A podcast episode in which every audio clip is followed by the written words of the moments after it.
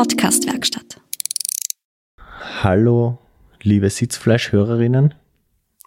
Wir melden uns da heute aus dem Off, weil wir haben vor lauter Podcast aufnehmen was ganz Wichtiges vergessen. Unser Podcast kann beim Ö3 Podcast Awards nominiert werden und wir würden uns natürlich sehr freuen, wenn alle, die uns zuhören und die das gut finden, was wir machen, uns dort nominieren, damit wir in die engere Auswahl kommen. Die Infos dazu haut euch der Straps in die Show Notes und viel Spaß mit der heutigen Episode dann. Herzlich willkommen bei Sitzfleisch, dem Sofakartoffel-Podcast mit Christoph Strasser und Florian Kraschitzer.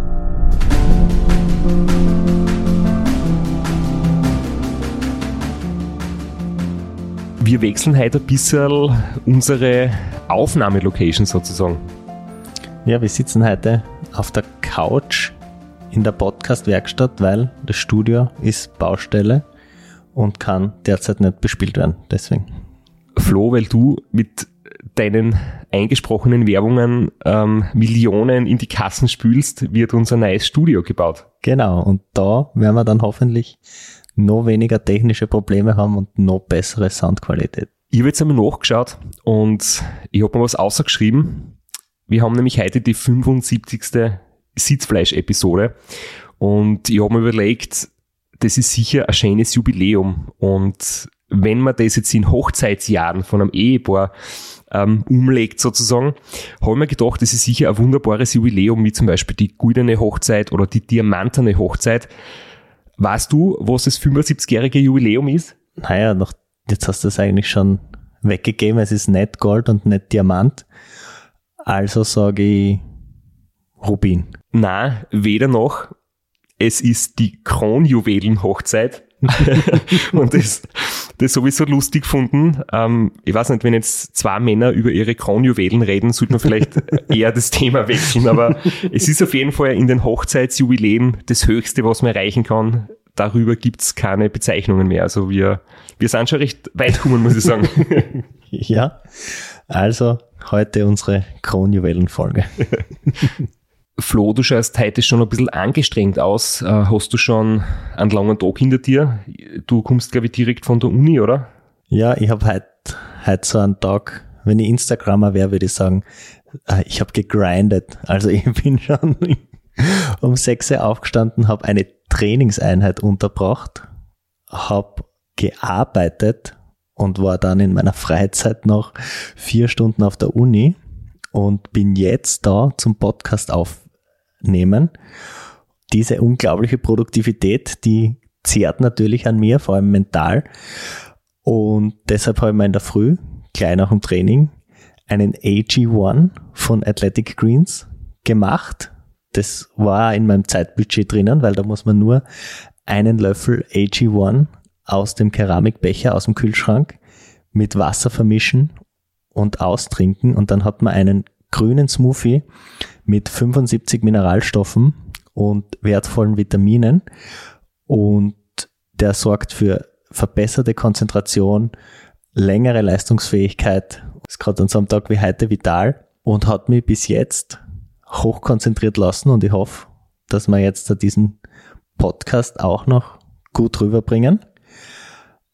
Aber keine Angst, wenn du nicht so ein unglaublich produktiver Mensch bist wie ich, kannst du dir natürlich auch einen AG1 von Athletic Greens jeden Tag gönnen, den in deine Morgenroutine einbauen, weil selbst für einen 8 Stunden Arbeitstag am Büro hinterm Computer schadet es nicht, wenn man länger und besser konzentriert ist. Deshalb kannst du unter www.athleticgreens.com slash Sitzfleisch dein Athletic Greens AG1 Abo abschließen und wenn du unseren Code www.athleticgreens.com slash Sitzfleisch benutzt, bekommst du einen Jahresvorrat an Vitamin D dazu, den wunderschönen Keramiktegel für den Kühlschrank und fünf praktische Travel Packs. Ja, damit bedanken wir uns wieder bei unserem Werbepartner Athletic Greens und jetzt wo du so schön in die Folge schon gestartet bist, habe ich auch noch einen Aufruf. Und zwar haben wir in den vielen Zuschriften, die wir in den letzten Wochen gekriegt haben, eine echt, echt gute Idee aufgenommen. Und zwar haben wir bisher großteils Gesprächsgäste gehabt, die bei Ultrarennen ganz vorn mit dabei waren oder am Podium gestanden sind und den Sport mehr oder weniger professionell ausüben können. Aber für die kommenden Episoden suchen wir jetzt Gesprächsgäste und es ist sozusagen ein Aufruf an unsere Hörer und Hörerinnen, die ein Ultrarennen gefinisht haben in der Karenzzeit und aus dem Hobbybereich kommen. Wir möchten mit euch sprechen, die neben Job und Familie mit weniger Zeitaufwand auch solche Herausforderungen bestanden haben. Vielleicht nicht ganz vorne, aber souverän ins Ziel kommen sind und von euch hören, wie ihr euch vorbereitet habt, das Rennen erlebt und es schlussendlich geschafft habt. Wenn ihr mal bei uns zu Gast sein möchtet in einer Episode, schreibt uns ein E-Mail an sitzfleisch.christophstrasser.at stellt euch kurz vor, schreibt uns, was ihr bis jetzt erlebt habt. Und der Flo und ich kommen dann auf euch zu und wir freuen uns jetzt schon auf spannende Episoden mit euch. Und wir hoffen uns einfach dadurch, dass wir für Einsteiger und Hobbyfahrer einen gewissen Leitfaden und wirklich wertvolle Tipps ähm, für euch dann zur Verfügung stellen können. Von den vielen Zuschriften, die wir gekriegt haben, äh, war das eine, da sind wir beide sofort draufgesprungen und haben das, das großartig gefunden. Die Idee, äh, einen Finisher, eine Finisherin in Karenzzeit, die das vielleicht als einmaliges Projekt, als Traumerfüllung äh, sich vorgenommen haben, durchgezogen haben. Und da sind wir wirklich sehr gespannt auf gute Bewerbungen. Das, das klingt so schlimm, es sind natürlich keine Bewerbungen. Schreibt uns eine, Mail, stellt euch in ein paar kurzen Sätzen vor, äh, sagt, was ihr gemacht habt, wie ihr es euch vorgestellt habt und wie es dann tatsächlich gelaufen ist. Und dann freuen wir uns echt auf ein gutes Gespräch. Und wir sind schon wirklich sehr gespannt drauf. Da freuen wir uns wirklich drauf und hoffen, dass wir das möglichst bald dann auch umsetzen können. Schickt uns bitte bis 13. Februar eure Zuschriften und wir werden das dann mit einer unabhängigen Expertenjury ganz streng prüfen. Da gibt es ein ganz striktes Auswahlverfahren. Das ist mindestens so streng, wie wenn du beim Race Across the Alps starten willst und dich dort um einen Startplatz bewirbst. mindestens so streng. Der Straps wird es auch über seine Social Media Kanäle verbreiten. Also es müssen nicht nur Sitzfleischhörerinnen oder Hörer sie bewerben, sondern auch nur ganz normale FollowerInnen vom Straps können Sie auch bewerben. Genau, leitet es weiter, laden Sie eure Freunde und Kollegen, ähm, Trainingspartner ein und wir freuen uns dann wirklich auf interessante Gespräche. Und das Race Across the Alps war eigentlich schon die Überleitung zu unserem heutigen Gast, nämlich jemanden, der das Race Across the Alps im letzten Sommer sehr gut bestritten hat und mit dem wir schon zwei Episoden aufgenommen haben. Und der man kann wirklich sagen, upon popular request. Also es war wirklich, glaube ich, der meist gewünschte Gast, den die Leute gerne nochmals hören wollten. Und deshalb lassen wir uns nicht lumpen und haben ihn nochmals zu uns eingeladen. Und wir versuchen jetzt die Internetleitung aufzubauen und hoffen, dass er schon bereit ist.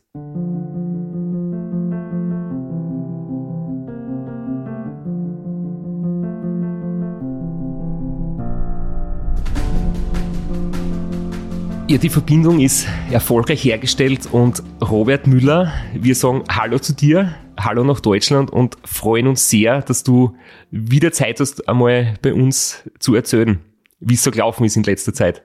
Ja, hallo, danke für die Einladung. Ja, freut uns sehr. Äh, wie, wie gesagt, meistgewünschtester Gast und äh, wir freuen uns auf ein, auf ein gutes Gespräch.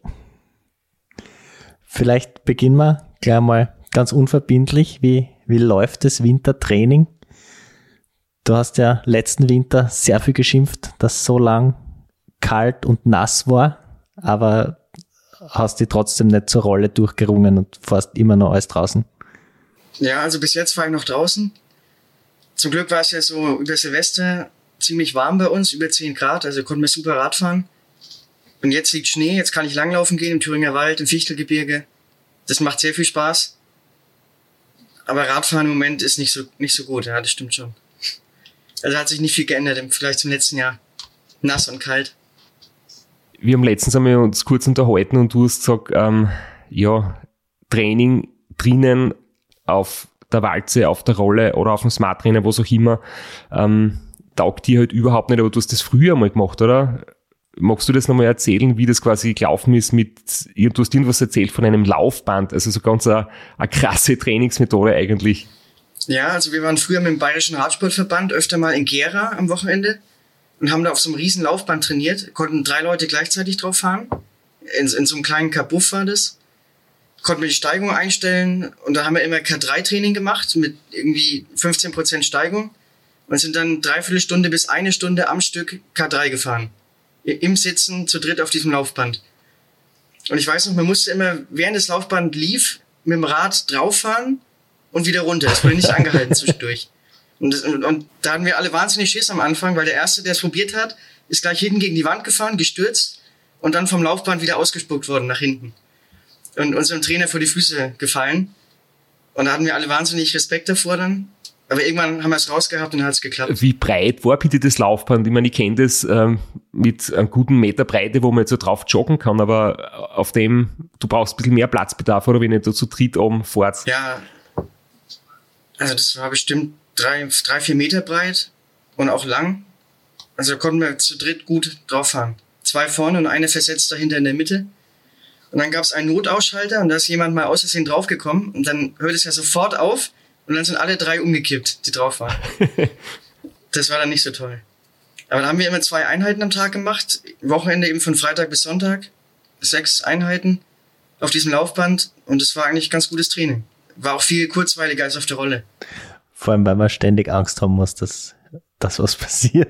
Ich glaube, da ist man auch anders konzentriert, als wenn es hinterher eingespannt ist. Ja.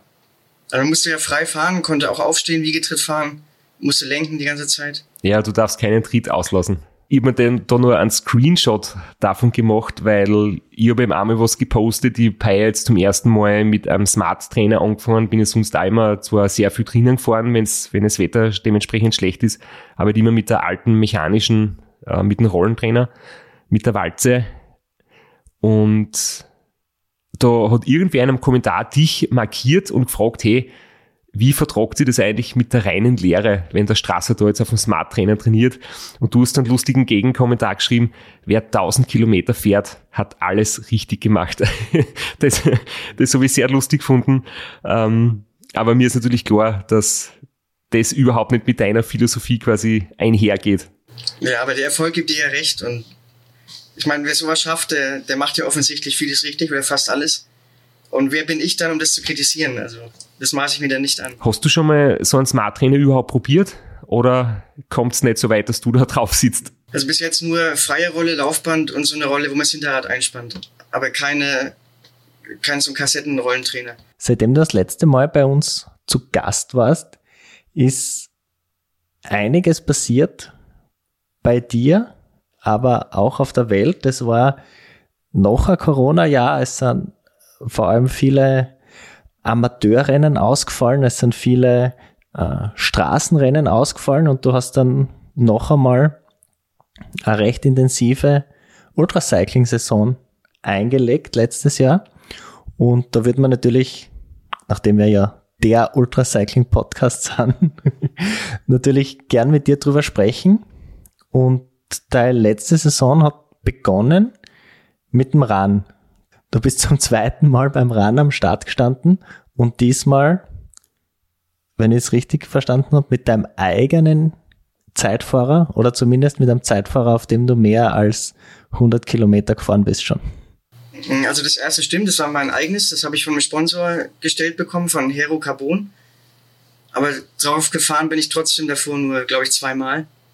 Also viel mehr als 100 Kilometer waren es dann doch nicht. Weil es gab viele Teile nicht, um das Rad aufzubauen war ja nicht so einfach, in Teile zu kommen während der Corona-Zeit oder ist es immer noch nicht.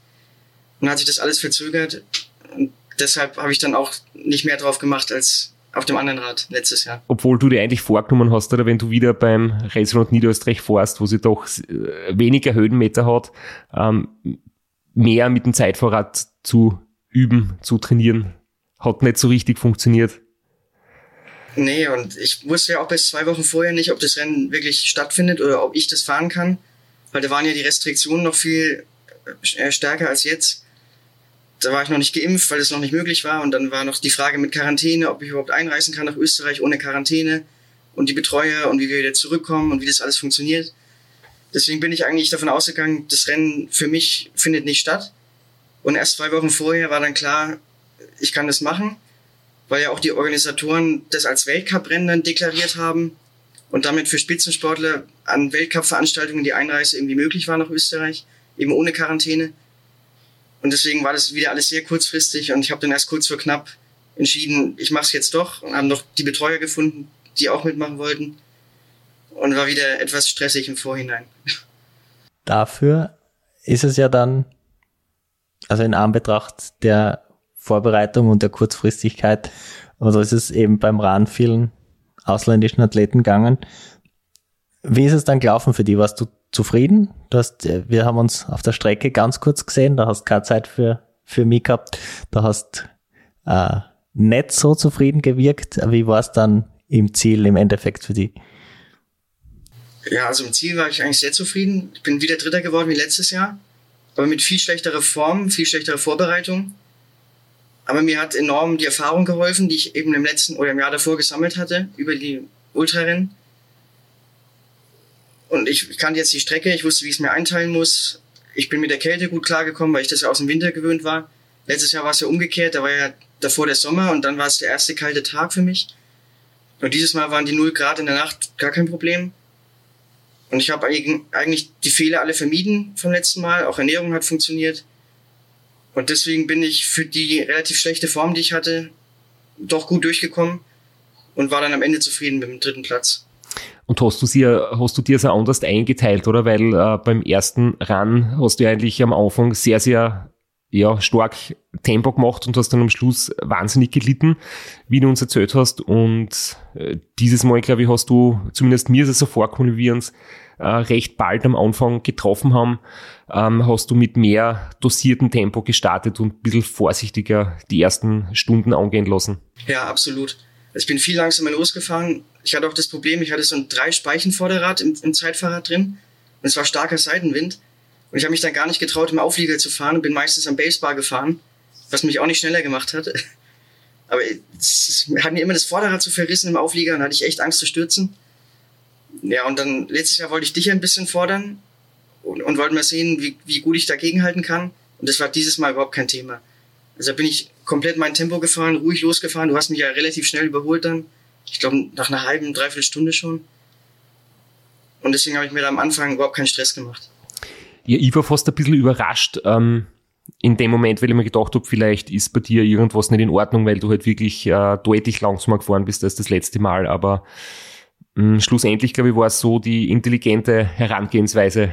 Und du hast schon ein bisschen anscheinend ja, Erfahrung gesammelt. Ja, auf jeden Fall. Also ich wusste ja hinten raus, was noch kommt, diese Wellen auf den letzten 30, 40 Kilometern, wo, wo ich eben letztes Jahr gar nicht hochgekommen bin. Und dieses Mal ging es richtig gut noch am Schluss. Und ich war auch nicht so fertig im Ziel. Und deswegen von der Einteilung her war es viel besser. Ja. Und ich war ja sogar schneller als im Jahr davor mit schlechterer Form. Also allein durch den Erfahrungsgewinn und, und die bessere Krafteinteilung war ich dann schneller am Ende sogar. Ja, alles richtig gemacht. Jetzt braucht es mir für ein eventuelles nächstes Mal noch eine bessere Form und dann, dann wird es richtig, richtig eng. also wenn ich beides zusammenbringe, Form und Erfahrung, dann könnte schon noch was gehen, denke ich, ja das Racing und Niederösterreich war jetzt ja im Prinzip nichts Neues für dich. Ne? Da hast du schon ähm, äh, gewusst, was auf dich zukommt und die, die Tücken oder so schon gekannt, aber du bist dir dann als nächstes Rennen und das war eigentlich so unsere Einleitung. Wir haben das Race Across the Alps schon kurz, kurz erwähnt und das war für dich äh, das erste Mal. Das war ein Rennen, das du noch nie mitgefahren bist und über das würde man nämlich auch gern reden, einfach ja, zu hören, wie es da gelaufen ist bei dir oder was du dir erwartet hast. Ob du zum Beispiel Bescheid gewusst hast, wir haben ja die Folge ähm, mit dem Lukas Kienreich aufgenommen, das war Staffel 6 und Episode 12. Und er hat gesagt, das Rennen hat ungefähr 520 oder 530 Kilometer und 14.000, 15.000 Höhenmeter, das weiß niemand so genau. Wie hast du dich da irgendwie auf das Ganze vorbereitet, nachdem ja da vielleicht nicht so viele detaillierte Infos vorhanden sind wie bei anderen Rennen? Also erstmal, ich habe von dem Rennen schon vor 20 Jahren gehört zum ersten Mal. Da habe ich im Tourmagazin einen Bericht drüber gelesen, über die erste Austragung, eben vor 20 Jahren. Da hat der Gerrit Lomser gewonnen, der damals Profi war. Und waren Wolfgang Fasching am Start und die ganzen Koryphäen aus dem Ultracycling. Und da war ich schon wahnsinnig beeindruckt davon, dass sowas überhaupt möglich ist, eben 15 Alpenpässe oder wie viel das sind am Stück zu fahren. Und, und ja, und habe mir schon gedacht, vielleicht irgendwann mal könnte ich das auch mal probieren. Ja, und dann, als ich beschlossen habe, ich gehe da an den Start und mache das, bin ich dann die Strecke zwei Wochen vorher abgefahren, weil ich manche Pässe nicht kannte und auch die Abfahrten eben kennenlernen wollte, bin ich in zwei Tagen wieder mit äh, Gepäck also mit, mit Schlafsack, Isomatte, dass ich unterwegs einfach irgendwo schlafen kann. Habe ich mir die Strecke genau angeschaut. Und dann wusste ich, was auf mich zukommt, wusste, wie ich mir das einteilen kann. Habe mir Betreuer gesucht, wieder drei komplett neue Betreuer, die sowas auch noch nie gemacht hatten. Und dann gab es nur noch ein Problem. Ich hatte vergessen, mich rechtzeitig anzumelden und die Meldeliste war schon voll. und dann musste ich beim, beim Veranstalter noch betteln, dass ich noch einen Platz bekomme. Und dann hat er gesagt, ja, ich setze mich auf die Warteliste und wenn jemand ausfällt, dann kann ich noch mitfahren. Und dann kam auch erst so zwei Wochen vorher die Nachricht, ja, es ist noch ein Platz frei geworden. Wenn ich jetzt gleich zusage, dann kann ich den Platz haben und mitfahren. Also war auch wieder nur zwei Wochen vorher definitiv klar, dass es dann klappt. Ja, und dann habe ich mir eben meinen Betreuer eingepackt und wir sind dahin gefahren, einen Tag vorher. Noch am Abend eine kleine Runde gefahren, haben da die Besprechung angehört da wurden dann Teilnehmer vorgestellt, der Vorjahressieger, der einer, der den zweifachen Everesting-Weltrekord hält, also zweimal die fast 9000 Höhenmeter am Stück gefahren ist. Irgendjemand anderes, der zehnmal den Ötztaler gefahren ist am Stück, also die Strecke. Und da habe ich mich schon ein bisschen klein gefühlt dann unter den ganzen Leuten da. Und mein Ziel war vorher eigentlich nur in 24 Stunden durchzukommen, damit es auch ein Eintagesrennen ist, weil das der Slogan ist ja, das ist das härteste Eintagesrennen der Welt, aber dafür muss man es ja auch in einem Tag schaffen. Ja, richtig. Sonst ist es, ist es keins mehr. Und das war dann mein Ziel eigentlich. Und Platzierung hatte ich jetzt nicht so auf dem Schirm. Also da wollte ich auch einfach sehen, was rauskommt, wenn ich eben vernünftig durchkomme. Und habe mir da kein konkretes Ziel gesetzt. Du sprichst da eh was, was Gutes an. Wir haben das mit dem Lukas auch kurz besprochen. Das Radar ist so genau irgendwo dazwischen. Ein langer Marathon ein kurzes Ultrarennen. Das sind auch viel Ultrafahrer am Start, das sind aber auch sehr viel Marathonfahrer mit ganz guten Ergebnissen. Wie würdest du das einschätzen? Ist es, ist es noch ein Marathon oder ist es schon ein Ultrarennen? Also ich würde schon sagen, es ist ein Ultrarennen. Man fährt ja auch eine komplette Nacht durch. Manche Teilnehmer fahren mehr als 24 Stunden. Ich weiß gar nicht, was ich gebraucht habe. Irgendwas um die 20 Stunden, 21 Stunden. Und es, also von der Zeit her ist es länger als äh, Race Around Niederösterreich. Und eben 13.000, 14.000 Höhenmeter. Also ich würde schon sagen, es ist ein Ultrarennen. Ja, und ich glaube auch, wenn man sich ähm, anschaut, wer solche Rennen gewinnt, gerade beim Race Across the Alps, äh, wie du gesagt hast, der Gerrit Klamser zum Beispiel, ist jetzt trotzdem jemand, der aus dem Profibereich kommen ist, der gute Marathons natürlich fahren kann. Ähm, aber trotzdem halt ist es bei dem Rennen irgendwie schon speziell, dass du nicht nur so ausgewiesene Langstrecken-Spezialisten gewinnen, sondern eben Leute, die auch von der kürzeren Strecke kommen. Das ist irgendwie trotzdem faszinierend, dass es anscheinend, ich denke, das kommt daher, weil man halt wirklich von seinen ähm, von seinen Stärken und Schwächen einfach ein sehr guter Bergfahrer sein muss, weil man da intensiv im intensiven Bereich unterwegs ist, aber trotzdem wieder längere Abfahrten hat, wo man mit einer guten Technik kraftsparend runterkommen kann und sie wieder ein bisschen erholen kann. Und deswegen, glaube ich, kommt so ein Rennen an einem Bergspezialisten oder Marathonspezialisten etwas mehr entgegen als so ein, ein langes, gleichmäßiges Rennen, wo man mehr so Zeit vor Qualitäten braucht, denke ich. Ja, und, und es ist ja auch ein Massenstart. Man startet ja zusammen, kann Windschatten fahren, kann in Gruppen fahren. Es hat dann schon richtig Rennfeeling, also wie bei einem Marathon auch. Du hast gesagt, beim, beim Run war die Form noch nicht ganz da. Das Radar war äh, knapp zwei Monate später. Wie war, wie war die Form inzwischen? Ja, also die war schon deutlich besser. Ich habe dann gut trainiert vorher, bin viele Berge gefahren, eben Höhenmeter, so viel wie es ging, auch bei mir in der Gegend. Zwei Wochen vorher eben die Strecke da abgefahren. Also die Form war dann schon ganz in Ordnung, denke ich. Ich kann ja immer alles nur so gefühlsmäßig sagen, weil ich keine genauen Werte habe. Aber vom Gefühl her war es ganz gut.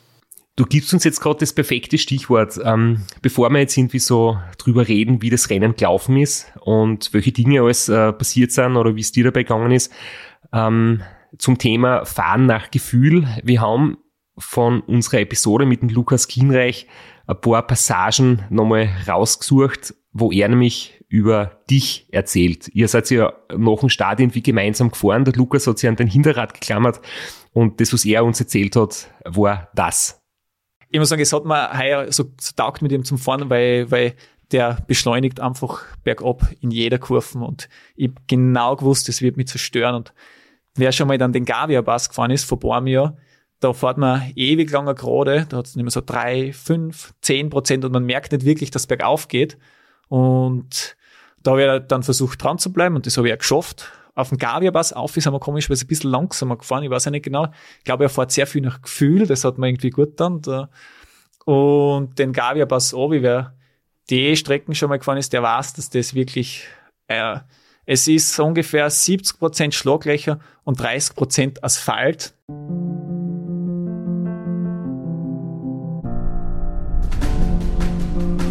Wer die Gavia-Abfahrt kennt, der weiß, das ist eine einspurige Straße, da kommen Motorradl entgegen oder da kommen irgendwelche Busse entgegen. Also es ist extrem gefährlich. Und da bin ich ihm gefolgt und er hat wirklich bei jeder Kehre einfach immer draufgedruckt. Und mein Glück war dann, ich bin echt so froh, ich habe mir einen Carbon-Flaschenhalter aufs Radl montiert, der die Flaschen nicht so gut hält. Und das heißt, wenn man dann über den Gavia-Pass oben fährt, dann rüttelt es quasi immer die Flaschen raus. Äh, und dann ist mir die Flaschen aus meinem Flaschenhalter rausgefallen. Ich habe eher so nachgeschaut bin voll durch ein Schlagloch durch, also schon ganz weit unten und dann habe ich zum Klick einen Botschen gehabt und habe nicht mehr den Robert Müller nachfahren müssen. und ich habe mich dann zehn Minuten erholen können, bis dann das äh, Auto, also mein Versorgungsauto daherkommt. Das heißt, du hast dann den Reifendefekt gehabt und äh, ja, das kenne ich. Also, wie, wie war das für dich, mit dem Lukas gemeinsam zu fahren und vor allem, ähm, fährst du wirklich so brutal bergab, wie es der Lukas erzählt hat? Ja, also ich selber denke natürlich, ich fahre normal bergab, aber ich weiß schon, dass viele sagen, es ist schnell und schon manchmal grenzwertig. Ich denke immer, wenn man in der Abfahrt einmal so eine brenzlige Situation hat, wo es knapp war, dann ist es noch richtig. Also einmal pro Abfahrt darf das sein, dass es knapp wird, aber öfter nicht am besten. Also bei mir ist jetzt zum Beispiel an Silvester, ist es zum ersten Mal seit zwei Jahren wieder schief gegangen. Da bin ich in nasse Abfahrt im Thüringer Wald runtergefahren bin weggerutscht und einmal komplett von der einen Straßenseite auf die andere rübergerutscht. Habe mich schön abgeschifft auf der rechten Seite. Also da ist es jetzt nach zwei Jahren mal wieder schief gegangen. Aber davor ging es auch 70.000 Kilometer ging es immer gut. Also wenn es alle zwei Jahre mal knallt, dann ist es halt so. ja, und beim, beim Rater, also am Anfang, Stevser Joch hoch, waren wir eigentlich schon zu schnell. Sind alle unten Vollgas reingefahren, sind wir mit 30 Mann in der Gruppe reingefahren habe ich gleich die ersten erstmal wegfahren lassen, weil es mir jetzt viel zu schnell war.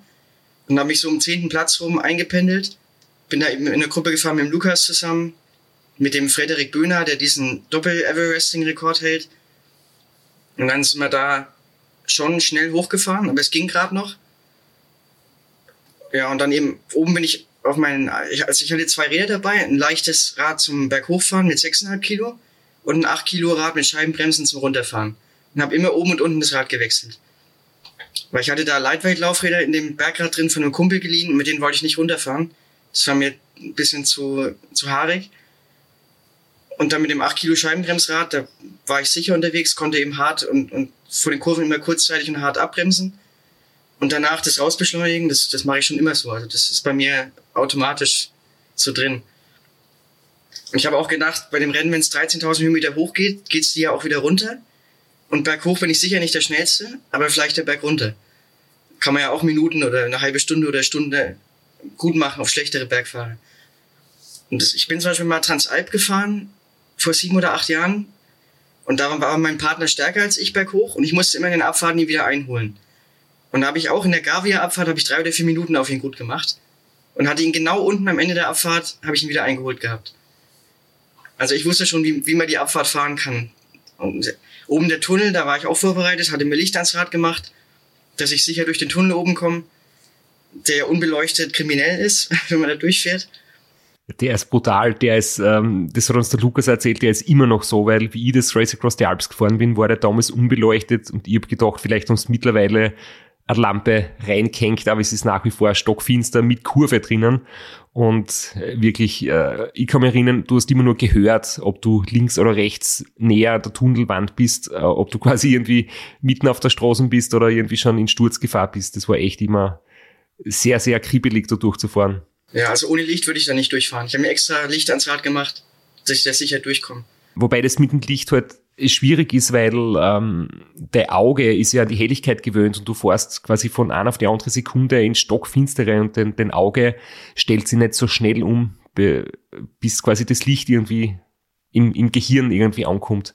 Das habe ich immer so schwierig gefunden. Ja, aber es ist natürlich trotzdem deutlich sicherer mit Licht als ohne. Und ich hatte auch gelesen, dass jemand bei, bei einer Ausgabe vorher in dem Rennen eben schwer gestürzt war im Tunnel und dann aufgeben musste. Und deswegen hatte ich da schon Respekt davor. Also ich bin äh, äh, Transalp hobbymäßig mit dem Mountainbike gefahren und da habe ich auch durch den Tunnel gemusst. Und selbst am Mountainbike äh, ausgeschlafen und relativ fit äh, ist der Tunnel eine Challenge. Der ist wirklich nicht so lustig. Ja, der, der Zweitplatzierte dieses Jahr beim Rata ist auch mit dem Mountainbike die Gavia-Abfahrt runtergefahren. Also der hatte irgendwie ein 5 Kilo Bergrad zum Hochfahren und ist extra für die Gavia-Abfahrt aufs Mountainbike gewechselt.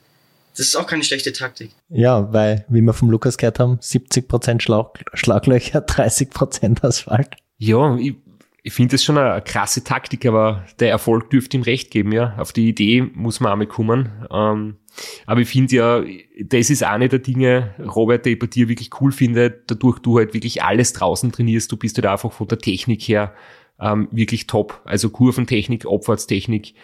Und ich glaube, das kannst du dann in, in solchen Situationen sicher ausspielen. Und es ist ja definitiv schade, wenn man bergauf ähm, sich auspowert und irgendwie versucht, die eine oder andere Minute rauszufahren oder halt nicht zu verlieren und dann in der Opfer einfach zu langsam ist und dann wieder Zeit herschenkt. Das lohnt sich dann schon, wenn man bergab wieder zumindest keine Zeit zusätzlich verliert. Und wenn man halt oft genug draußen fährt und die Technik dafür hat, dann kann man ohne Risiko gut bergab fahren.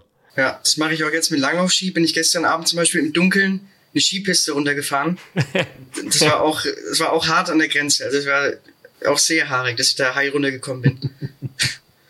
Also nicht nur auf dem Rad, auch auf Ski kann man das trainieren. Aber weil wir jetzt noch kurz bei deiner Technik bleiben, also du kommst ja vom Straßenrennsport und wie ist dir jetzt gegangen in, in so einer 30-Mann-Gruppe mit teilweise Ultraathleten, teilweise Hobbyathleten. Hast du da viel geflucht im, in der großen Gruppe oder ist es noch gegangen? Also es war ja nur bis zum Stilfser Joch die große Gruppe.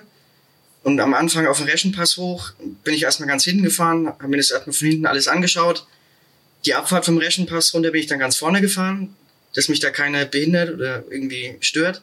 Und da war auch schon einer vorne raus, der Paul Lindner der das Rennen zum 20. Mal gefahren ist. Also der bei allen Austragungen dabei war und der immer dafür bekannt ist, dass er am Anfang sofort attackiert, von Nauders raus auf den Reschenpass hoch, da schon mal alleine in Führung liegt. Und dann habe ich gedacht, die müssen wir jetzt in der Abfahrt bis unten wieder einholen. Bis der Stilfser Joch anfängt. Und dann haben wir ihn da wieder eingeholt. Und dann fährt er auf der Stilfser Joch, glaube ich, immer mit Scheibe hoch. Das ist auch so ein Mythos. ist ein Markenzeichen. Ich habe ihn auch unten, ja, ich habe ihn auch unten gleich wegfahren lassen. Ich habe da gar nicht versucht mitzufahren. er ist mittlerweile, glaube ich, 57 Jahre alt und ist vor drei, vier Jahren hat er sogar noch gewonnen. Also ist wahnsinnig stark, nach wie vor und eben jedes Mal dabei. Und hat sich schon angemeldet für nächstes Jahr oder, oder dieses Jahr halt. Als wir da unten reingefahren sind, war mir auch klar, dass von den 30 Mann bestimmt 10 Leute über ihren Verhältnissen fahren. Eben durch die Gruppendynamik und, und sich mitreißen lassen und zu schnell fahren. Und deswegen habe ich da erstmal auch sieben, acht Mann einfach fahren lassen und gar nicht versucht, hinterher zu fahren, weil ich mir dachte, die werden schon irgendwann wiederkommen von alleine. Ja, und so, so war es dann ja auch, oder? Im Prinzip. Ja, genau. Also ich war dann so als Zehnter oben und bei der zweiten Auffahrt, die am Ende des Rennens ist, irgendwie 15 Stunden später war ich dann als Dritter oben. Also hatte ich dann die Leute wieder eingesammelt. Ja, aber du hast jetzt äh, einen sehr, sehr großen Sprung gemacht, weil dazwischen, dazwischen kommt ja einiges. Also noch ein, wenn du äh, jetzt noch dieser Gavi opfert auf dieser schlechten Straße mit dem langen Tunnel, ähm, da kommt ja eigentlich äh, der Abricker, das ist eher so ein Rollerberg, ähm, den spürt man gar nicht so richtig, hat eine super schöne Abfahrt und dann kommt man zum Mortirolo, der eigentlich, also meiner Meinung nach so der härteste Anstieg ist im Rennen, weil er halt durchgehend mehr als 10% Steigung hat auf äh, 12 Kilometer. Und wie ist es dir auf dem Anstieg gegangen? Hast du den gekannt? Äh, natürlich durch die eine Trainingsrunde, aber bist du denn schon öfters gefahren? Also ich bin ihn bei der Transalp schon mal gefahren und dann auch eben im Training vorher, also habe ihn schon gekannt. Aber ich hatte mehrere Probleme, als ich da unten reingefahren bin, im Mortirolo. Weil das, also das Drama in Anführungszeichen hat schon früher angefangen nach der Gavia-Abfahrt ist dann irgendwann mein Auto wiedergekommen mit den Betreuern.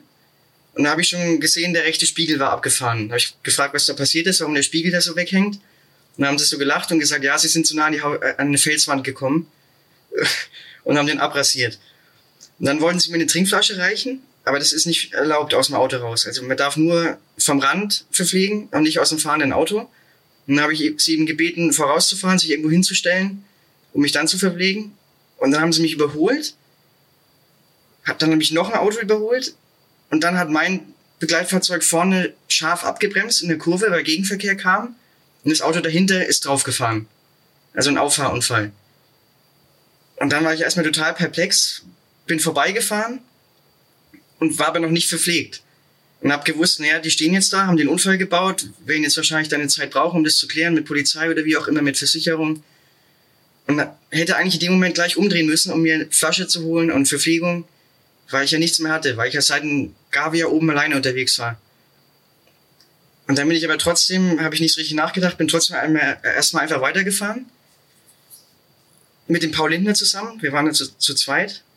Und dann ist mir natürlich kurze Zeit später, also schon vor Aprika, das Trinken ausgegangen.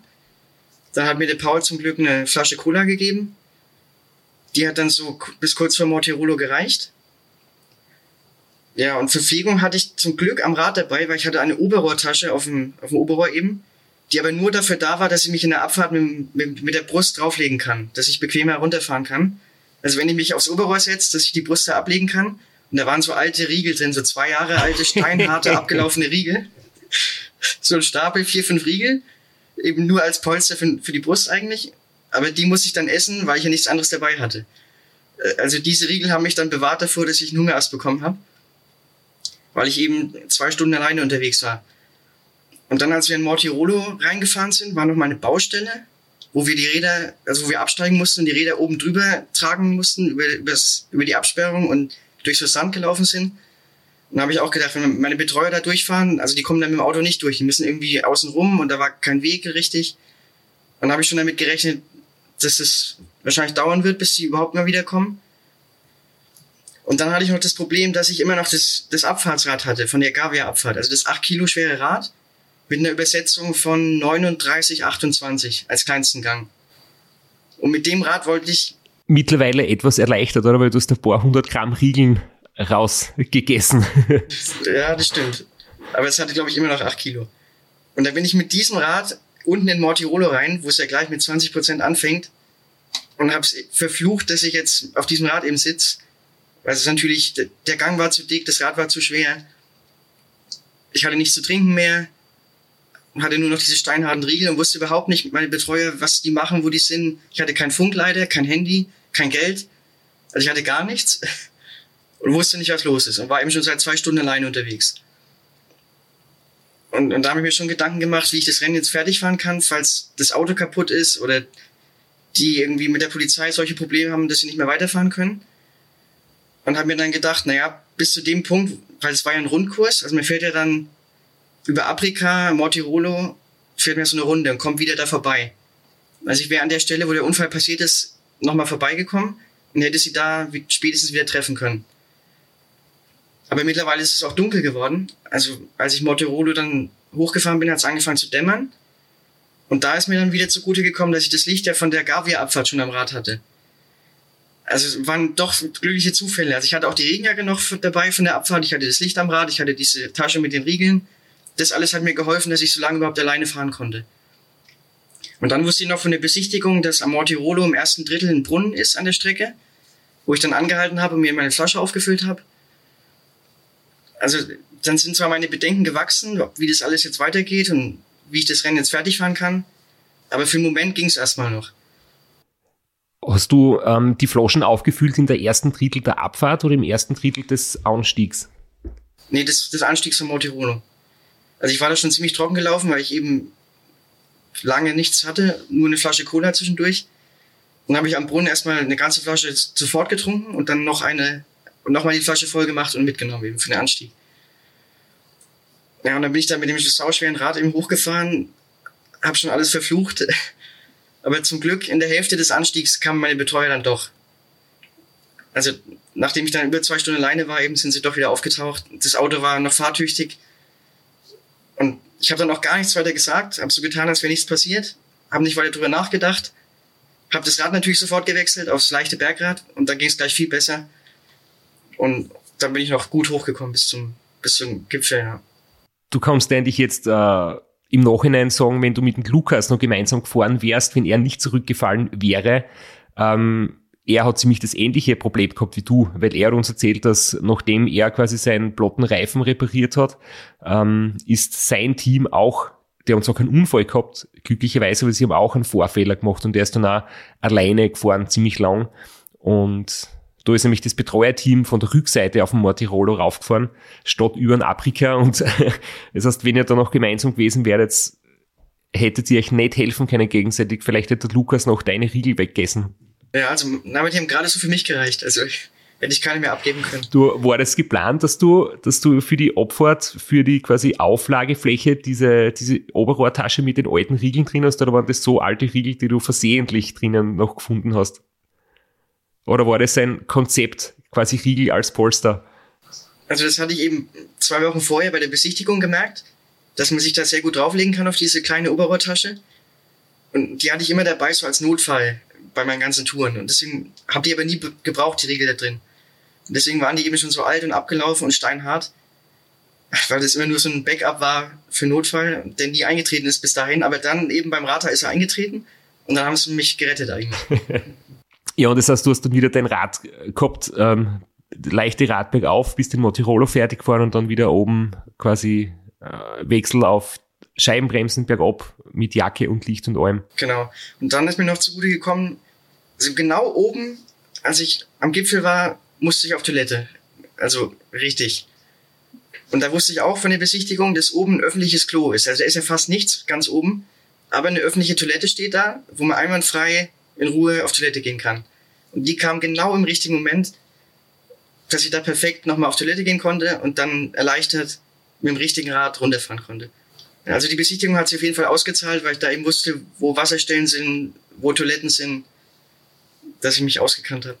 Du hast das dann eh schon vorher vorweggenommen. Du bist dann im Endeffekt Dritter geworden mit einer beachtlichen Zeit, auch in Anbetracht dessen, was du gerade erzählt hast, mit der, äh, mit den Hopperlas, die euch passiert sind als Crew.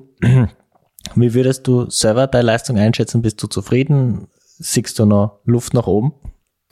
Ja, also Luft nach oben ist natürlich immer. Allein dieser Vorfall mit dem Unfall und so lange alleine zu fahren, das war natürlich alles nicht optimal.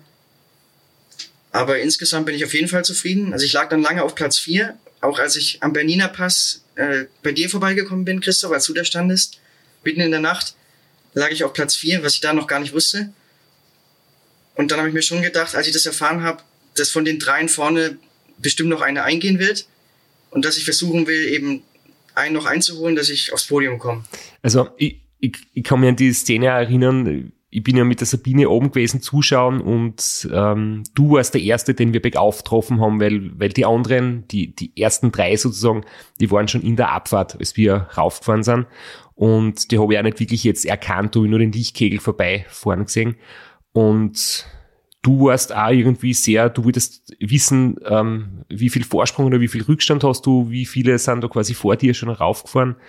Ähm, aber du bist in dem Moment, wenn ich mich richtig erinnere, auch ohne Auto direkt bei dir unterwegs gewesen. Das heißt, ist in dem Fall dein Auto schon ein Stück vorausgefahren oder haben die dich fahren lassen und haben hinten da gewartet? weil du hast auf jeden Fall einen Eindruck vermittelt, im Gegensatz zu einigen anderen. Ähm, du bist echt an runden Tritt sehr ähm, kraftvoll mit, mit einer guten Psyche irgendwie. Also du hast wirklich entschlossen und gut gelaunt und irgendwie ja echt fit gewirkt am Anstieg zum Benina. Ja, also ging es mir auch gut. Und warum ich allein war, also ich bin mindestens die Hälfte des Rennens alleine gefahren, weil meine Betreuer eben, wie gesagt, neu waren und sowas auch noch nie gemacht hatten und nicht genau wussten, also ich habe davor gesagt, sie müssen nicht die ganze Zeit bei mir fahren, sie können auch mal anhalten und mal ein bisschen vorausfahren oder mal eine Pause machen. Aber das haben sie dann ein bisschen ausgiebiger gemacht, als ich gedacht hatte. Und deswegen wusste ich dann manchmal auch nicht genau, wo die eigentlich sind und war über die Hälfte des Rennens alleine unterwegs und hatte da eben auch keine Infos, als ich bei dir vorbeikam, wo ich lieg, wie viel Rückstand und so weiter. Aber ich habe es dann später irgendwann erfahren. Aber du hast sie nicht weggeschickt, so wie damals beim Racer und Austria, oder? Wo du gesagt hast, bitte, bitte lasst mich endlich allein. Nee, im Gegenteil. Ich habe dann am Schluss gesagt, sie müssen jetzt mal bei mir bleiben, falls irgendwas passiert, dass sie gleich da sind. Also da war genau, war es genau andersrum. Da habe ich sie dann gebeten, eben bei mir zu bleiben. Aber insgesamt haben sie einen guten Job gemacht, haben mich da gut durchgebracht und mir selber ging es auch gut. Und ich habe dann den, den vierten, äh, also den, den drittplatzierten äh, am Ofenpass, also das ist dann der, der zweitletzte Pass eigentlich, habe ich ihn dann eingeholt, habe mich eben vorher kontinuierlich rangearbeitet, hat dann schon gesehen, als ich ihn eingeholt habe, dass der fertig ist und dass der keine Chance hat, bei mir mitzufahren. Und habe ihn dann auch stehen lassen und bin dann alleine auf Stilfser Joch hoch, eben auf Platz drei liegend. Und da konnte ich dann aber nichts mehr essen und habe mich dann nur noch von, von Koffein und Zucker ernährt. Also ich habe die letzten zwei Stunden eigentlich nur noch Koffein und Zucker und es hat auch gerade so gereicht bis nach Nauders ins Ziel. Bis dahin bin ich noch gut gekommen, konnte noch das Zielinterview geben und danach war Feierabend. Dann lag ich erst mit zwei Stunden da und es ging gar nichts mehr. Aber also die Kraft hat genau gereicht bis zum Ziel. Ich habe es mir perfekt eingeteilt. Bin eben auf Platz drei gefahren, hatte glaube ich die viertbeste Zeit aller Zeiten sogar, hatte Pierre Bischoff gesagt weil es war ja ein Rekordrennen. Also die ersten beiden sind ja Streckenrekord, beide gefahren oder haben den, den alten eben beide unterboten. Also war sehr schnelles Rennen und war ich top zufrieden. Ja. Hätte ich vorher nicht gedacht, dass ich da aufs Podium komme. Ja, wir haben das, wir haben das auch vorbereitet schon. Also du hast den, den dritten Platz in einer Zeit von 21,16 erreicht und die Siegerzeit und der Zweitplatzierte waren beide unter 20 Stunden und der Sieger, der Dominik Schranz, hat 20 Stunden und drei Minuten gehabt und das ist halt eine Zeit, die ist einfach vollkommen wahnsinnig schnell. Das ist so unbegreiflich schnell in meinen Augen. Und ja, irgendwie haben der Flo und ich uns halt gefragt, ähm, wie sehr sie der Ultrasport, äh, man sieht es ja speziell bei dem Rennen, ähm, jetzt schon spezialisiert hat. Wie, wie siehst du das? Weil ähm, du bist ein super Allrounder sozusagen ähm, und hast du mehr als eine Stunde, natürlich ist es bei dir nicht perfekt gelaufen, du hast ein paar Pannen gehabt, aber eine Stunde 15 ähm, Rückstand ist, ist doch einiges, was jetzt nicht nur durch technische Pannen erklärbar ist. Und ich frage mich schon, ähm, wie spezialisiert ist es schon und hat man als guter Allrounder überhaupt noch eine Chance, bei so einem Rennen ganz vorn mit dabei zu sein? Also ich bin jetzt, ich bin zwar ein relativ guter Bergfahrer, aber bei weitem kein, kein Top-Bergfahrer. Also auch bei den normalen Rundfahrten und Elite-Rennen war ich auch nie am Berg ganz vorne dabei. Dafür bin ich auch zu breit gebaut einfach und für meine Größe dann doch zu schwer. Ich hatte auch mit Abstand die dicksten Oberschenkel von denen, die da vorne rumgefahren sind. Und die ersten sind halt schon richtige Bergspezialisten. Also sehr dünn, sehr abgemagert, bereiten sich ja auch speziell dann für solche Rennen vor. Und ich bin eben vorher Niederösterreich gefahren und ich fahre ja alles mögliche Kriterien zwischendurch. Und dann mal ein Radmarathon, ein Ultrarennen, ein Rundstreckenrennen, eine Rundfahrt. Also ich ich würde schon sagen, dass ich ein guter Allrounder bin. Und dadurch, dass ich da aufs Podium fahren kann, also zeigt es schon, dass man auch als Allrounder. Ich bin beim Race Round Niederösterreich aufs Podium gefahren, beim Rathaus Podium gefahren, beim Race Round Austria vor zwei Jahren. Also ich habe zwar nirgendwo gewonnen, aber aufs Podium fahren geht dann schon, bei, auch bei so unterschiedlichen Rennen. Aber klar, um, um zu gewinnen, müsste man sich wahrscheinlich schon genau spezialisieren. Ja. Ja, ich glaube, du bist nur bei keinem langen Rennen nicht aufs Podium gefahren, oder? Ja, das stimmt. Ja. Und im Prinzip war das Ratter eigentlich so die perfekte Überleitung. Du bist vom komplett supported dran zum semi-supported Ratter und dann dein nächstes Rennen war ein komplettes unsupported Rennen. Da hast du durchs Rad da eh schon ganz, ganz okay vorbereitet. Ja, also es war dann wieder Ultracycling Dolomitica, was ich davor auch schon gefahren war, im Jahr davor. Aber ich glaube, die Puristen würden sagen, es ist nicht komplett unsupported, weil es gibt drei Verpflegungsstationen unterwegs, wo man Beutel hinterlegen kann mit Essen, mit Kleidung, mit Ausrüstung. Also man hat dreimal unterwegs die Chance, eben seine eigenen Sachen nachzutanken, was ja bei komplett unsupported Rennen dann doch nicht der Fall ist. Also ist es nicht 100% rein unsupported, würde ich sagen. Das heißt, du hast deine entleerten äh, Radeltaschen wieder mit Riegel aufgefüllt, mit frischen? Oder hast du nur irgendwo abgelaufen gefunden? also ehrlich gesagt sind fast alle Riegel, die ich habe, abgelaufen. aber das, das macht ja nichts. Also ich bin ja nicht schlecht deswegen. Aber ich habe eigentlich nur abgelaufene. ja, aber ich habe dann alles aufgefüllt, bin dann diesmal mit dem Auto dahin gefahren zum Start. Nicht wie letztes Jahr mit nur mit Rad und Zug. Diesmal habe ich mir Luxus gegönnt, mit dem Auto hinzufahren, aber habe trotzdem im Zelt geschlafen. Die Nacht vorher war auch wieder katastrophal. Gewitter ohne Ende, ins Zelt hat's reingeregnet. Es war wieder eine beschissene Nacht direkt davor. Und diesmal hatte ich mir ein konkretes Ziel gesetzt für das Rennen. Weil ich ja letztes Jahr war ich schon auf der Strecke der schnellste, aber insgesamt dann nur Zweiter, weil ich so viel Zeit durch Pausen verloren habe. Aber der, der Sieger in der, in der Supported-Wertung, weil es gibt Unsupported und Supported, der war damals in der Fahrzeit eigentlich langsamer als ich. Und deswegen habe ich mir für dieses Jahr vorgenommen, ich will insgesamt versuchen zu gewinnen. Eben in, in beiden Wertungen, also über, über, übergreifend eben. Und hatte mich, also die Strecke kannte ich ja, obwohl die nicht ganz identisch war, aber die meisten Pässe kannte ich. Ich wusste jetzt ungefähr mit der Verpflegung, wie ich es mache, mit den Klamotten, wie ich die drei Stationen eben bestücke, dass man bei der ersten Station das Licht dann aufnimmt und bei der letzten wieder abgibt, weil man ja nur für die Nacht das Licht braucht. Und also man muss genau überlegen, was brauche ich an welcher von den drei Verpflegungsstationen, welche Klamotten brauche ich wann, Powerbank, Licht und so weiter. Und das hatte ich eben diesmal schon vom Jahr davor ziemlich gut äh, rausbekommen, was ich da so brauche.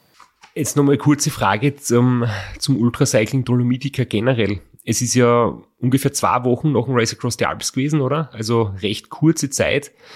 Und ich habe vorher jetzt auf der Website nachgeschaut, weil ich selbst das Rennen noch nie gefahren bin und das auch nicht kenne.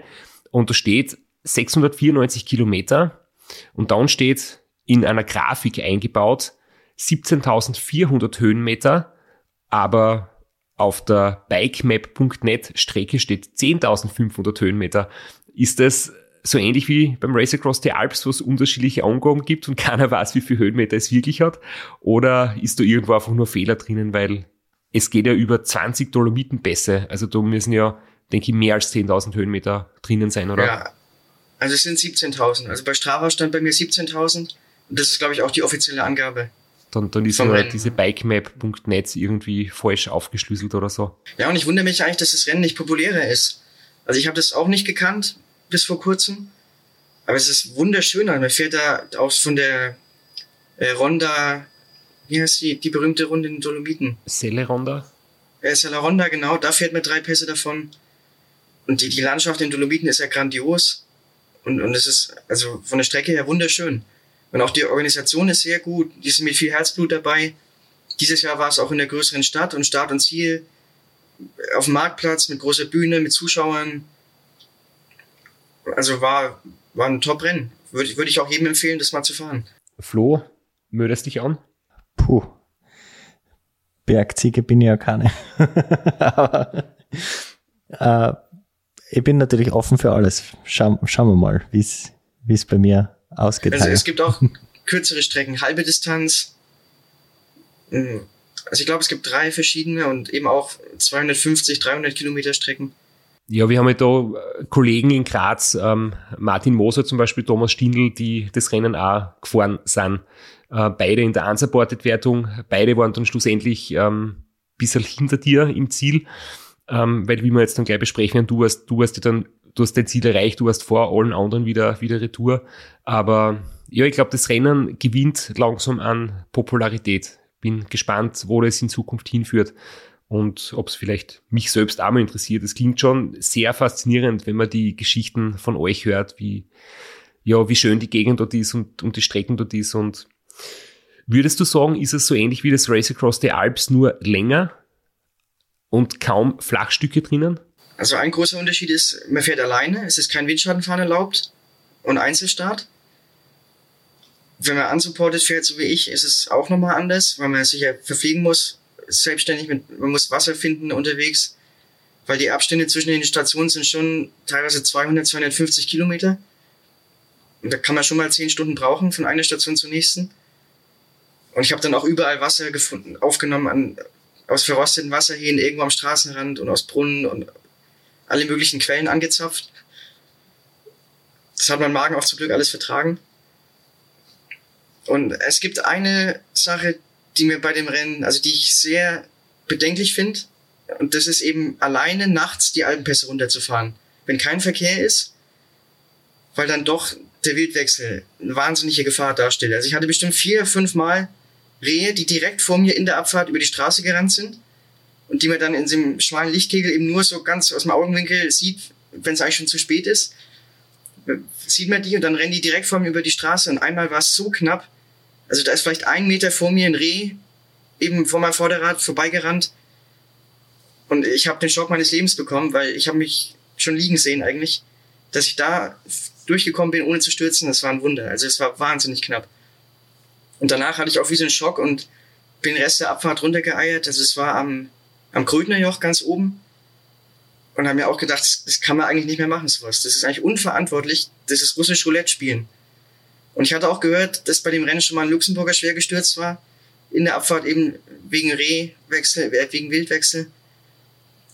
Und wie man das Problem als Einzelfahrer ohne Begleitauto, wie man das lösen kann, das weiß ich auch noch nicht. Also finde ich wahnsinnig gefährlich da gibt es nicht wirklich eine Möglichkeit oder etwas zu tun.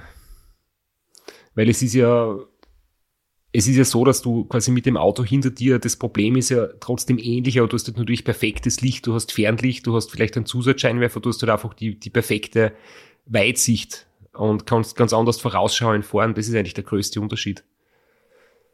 Ja, also vielleicht bräuchte ich noch helleres Licht, das noch mehr ausleuchtet, auch so die Randbereiche von der Straße. Aber das ist so eine Sache, also die ist wirklich, das ist schon haarsträubend, teilweise. Und es scheint mir halt besonders da in der Region, wenn da kein Verkehr ist in der Nacht, schon ein großes Problem zu sein. Ja, aber ansonsten bin ich da, bin ich da sehr gut durchgekommen, auch bis zum Ende keine größeren Probleme gehabt und habe dann mein Ziel erreicht und bin eben als Erster angekommen von allen Klassen und Wertungen, was es auch noch nie gab vorher bei dem Rennen. Bis jetzt haben da immer die Supported-Fahrer gewonnen. Und dann, ja, da, genau, dann bin ich ins Ziel gekommen. Also diesmal hatte ich vorgesorgt, hatte Essen im Auto, hatte einen Kocher dabei, konnte mir was zu essen kochen. Bin an Badesee gefahren, habe mich gewaschen, also war alles in Ordnung. Und wollte aber eigentlich am nächsten Morgen dann ganz früh die Heimreise schon antreten, weil ich am Sonntag eben wieder heimfahren musste. Und dann haben sie mir aber gesagt, ich muss auf die Siegerehrung warten, die dann nachmittags erst sein sollte, Sonntagnachmittag weil ich einen Carbon-Laufradsatz gewonnen hätte, den ich aber nur bekomme, wenn ich persönlich bei der Siegerehrung anwesend bin. Und das hat meinen Zeitplan komplett durcheinander gebracht, weil ich hatte irgendwie zehn Stunden Heimfahrt vor mir und wollte eigentlich den ganzen Sonntag eben gemütlich heimfahren. Ich war ja auch müde noch und habe gedacht, ich muss unterwegs bestimmt mal schlafen. Ja, und dann musste ich eben warten bis zu dieser Siegerehrung. Die war dann irgendwie 15, 16 Uhr nachmittags erst, bis eben alle im Ziel waren. Und dann habe ich statt einen Carbon-Laufradsatz, habe ich dann nur einen Gutschein bekommen und die haben gesagt, die schicken mir den Laufradsatz zu. Also hätten sie es auch gleich sagen können und dann hätte ich gar nicht warten brauchen so lange. Also bin ich dann doch ohne Laufradsatz heimgefahren, viel zu spät eben losgefahren, noch in Stau gekommen und bin dann Montag früh um 4 Uhr zu Hause gewesen und musste um 5 wieder aufstehen, um auf die Arbeit zu gehen. Also habe ein oder eineinhalb Stunden geschlafen, bin um 5 aufgestanden und dass ich wieder auf die Arbeit gegangen. Und da dann wie ein Zombie meine acht Stunden irgendwie rumgebracht. Also das, das war nicht schön. Hast du den Laufradsatz mittlerweile bekommen oder ist es irgendwie nicht eingelöst worden, das Versprechen? Ich, ich habe den tatsächlich eine Woche später dann mit der Post zugeschickt bekommen. Ein sehr schöner Laufradsatz. Also hat sich schon gelohnt dann. Eine Frage noch, du hast gesagt, ähm, Zieleinfahrt äh, bis dorthin alles gut gegangen. Ähm, was mich jetzt noch interessiert hätte, weil ich es nicht rausgesucht habe, ist der Start am ähm, Vormittag oder Mittag oder Nachmittag. Also die Frage lautet eben, ob du ins Ziel kommst, wenn es schon wieder dunkel wird, musst du in die zweite Nacht reinfahren oder ist deine Zieleinfahrt, weil du hast 30 Stunden und 41 Minuten braucht, ist es dann am helllichten Tag, dass du nur einmal durch die Nacht musst? Also bei mir war es so, also Start ist so 8.30 Uhr, 9 Uhr am Morgen, was ich sehr gut finde. Also man kann schön ausschlafen und früh gemütlich starten, erstmal den ganzen Tag fahren. Die Nacht durch, also ich habe immer bei der ersten Nacht gar keine Probleme mit Müdigkeit, ich komme da sehr gut durch. Und dann bin ich eben am so mittags rum ins Ziel gekommen, glaube ich, so 13, 14 Uhr Mittag. Das einzige Problem war, war es ziemlich heiß und ich hatte Angst, dass ich mir die Arme verbrenne, weil die Sonnencreme ja seit 30 Stunden aufgetragen war und ich dachte, da ist bestimmt nicht mehr viel übrig durch den Schweiß und alles. Und dann habe ich mir für die letzten zwei Stunden nochmal Armlinge angezogen, schwarze Armlinge, bei über 30 Grad, dass ich eben keinen Sonnenbrand bekomme. Und habe dann das Schwitzen in Kauf genommen. Aber das, ja, also ich glaube, die langsamsten fahren dann schon in die zweite Nacht auch rein. Aber wenn man normal unterwegs ist, dann schafft man es eigentlich bis zum Abend, dass man ich meine, es ist Mitte Juni, da ist es eh lange hell. Kommt man eigentlich mit einer Nacht dann durch, durch das Rennen. Die Ergebnisliste liest sie extrem schön, weil nämlich äh, dein Name so lustig geschrieben ist. Da steht oben Roberto Mueller. Also du bist, äh, dein Name ist ins Italienische übersetzt worden. Das, das habe ich recht lustig gefunden. Und was schon bemerkenswert ist, der zweite, Daniele Relini, war zweieinhalb Stunden hinter dir und der Eddie Fuchs, der sozusagen die Supported-Wertung gewonnen hat in 33 Stunden 49, war drittschnellster, weil zwei Unsupported-Fahrer eigentlich das Rennen in der Gesamtwertung gewonnen haben. Das ist, wie du gesagt hast, du als der erste Unsupported-Fahrer, der die Gesamtwertung gewinnt, aber es war eigentlich fast ein Doppelsieg, wenn man das jetzt so nennen kann. Das ist schon beeindruckend, wie, ja, wie das Level da gestiegen ist. Ja, na gut, das, der Vorteil ist eben durch die drei Stationen hatten wir nicht so viel Gepäck am Rad, also nicht so viel Zusatzgewicht. Man kann da schon sehr leicht fahren mit wenig Kleidung und Ausrüstung am Rad. Dadurch ist man eben kaum langsamer als jemand mit Begleitfahrzeug, würde ich sagen. Also das ist, da ist Begleitfahrzeug kein großer Vorteil dann, in meinen Augen. Die drei besprochenen Ultrarennen waren ja eigentlich mehr oder weniger Vorbereitungsrennen oder Rennen auf deinem Weg zum großen Ziel Race Around Austria. Ja, genau. Also das wollte ich wieder fahren als Jahreshighlight, weil es ja letztes Jahr so gut gelaufen ist oder im Jahr davor.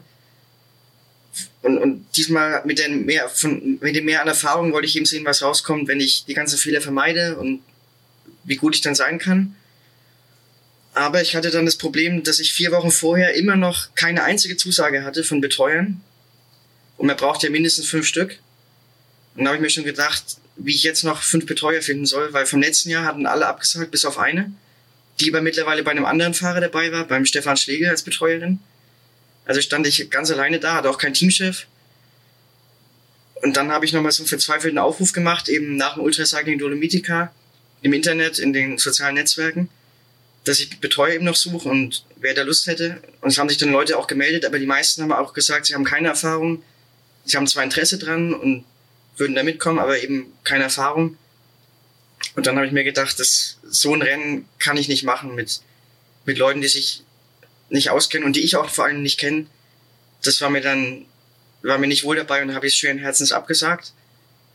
Und damit war dann meine Ultracycling-Saison auch gelaufen. Also das war's dann. Wie groß war die Enttäuschung, also ohne jetzt da, ähm, bitte nicht falsch verstehen, in, in, in Wunden zu wühlen oder so. Ich denke, die Enttäuschung ist schon da, aber ähm, irgendwann muss man sich ja abhaken und schauen, das Beste draus zu machen, oder weil man kann es nicht mehr ändern. Und hast du da irgendwie dir leicht getan, ein Ersatzprogramm zu finden, oder hast du irgendwie dem schon etwas hinterhergetrauert und schweren Herzens irgendwie abgesagt? Ja, also die ersten zwei, drei Wochen habe ich dem schon noch nachgetrauert. Und dann habe ich auch keine Motivation mehr gehabt zum Training. Im August war auch das Wetter dann wahnsinnig schlecht bei uns. Es hat ständig geregnet, war relativ kühl. Habe ich dann auch mal gar nicht trainiert, ein, zwei Wochen lang. Wollte dann eigentlich noch die Tortur Switzerland als Ersatz fahren, also 1000 Kilometer um die Schweiz. Da habe ich dann keinen Urlaub bekommen, dann konnte ich das auch nicht machen. Und dann ja, hatte ich eben kurzzeitig die Motivation verloren habe mich dann aber doch wieder aufgerafft, bin das Elite-Rennen noch gefahren, bin Marathons gefahren und dann hat sich ja zum Glück am Ende der Saison nochmal ein Highlight ergeben, was quasi das Race Around Austria dann würdig ersetzt hat. Und zu deiner zweiten Saisonhälfte kommen wir im zweiten Teil, im nächsten Teil in unserer nächsten Episode. Jetzt habe ich ganz oft das Wort nächstes benutzt. Ähm, du bist so lieb, du bleibst noch für eine weitere Folge bei uns und wir hören uns in zwei Minuten wieder und unsere Hörerinnen und Hörer hören dich in sieben Tagen wieder. Es ist, es ist wieder so wie beim letzten Mal. Wir haben vorher gesagt, ja, wir machen wahrscheinlich eine Episode, aber wir nehmen uns danach nichts vor. Wer weiß, wie viel es zum Erzählen gibt. Und ja, es hat wieder nicht mit einer gereicht. Deswegen machen wir eben die zweite und es gibt so viel zu erzählen von dir. Deswegen freuen wir uns auf Teil 2. Alles klar. Bis dann.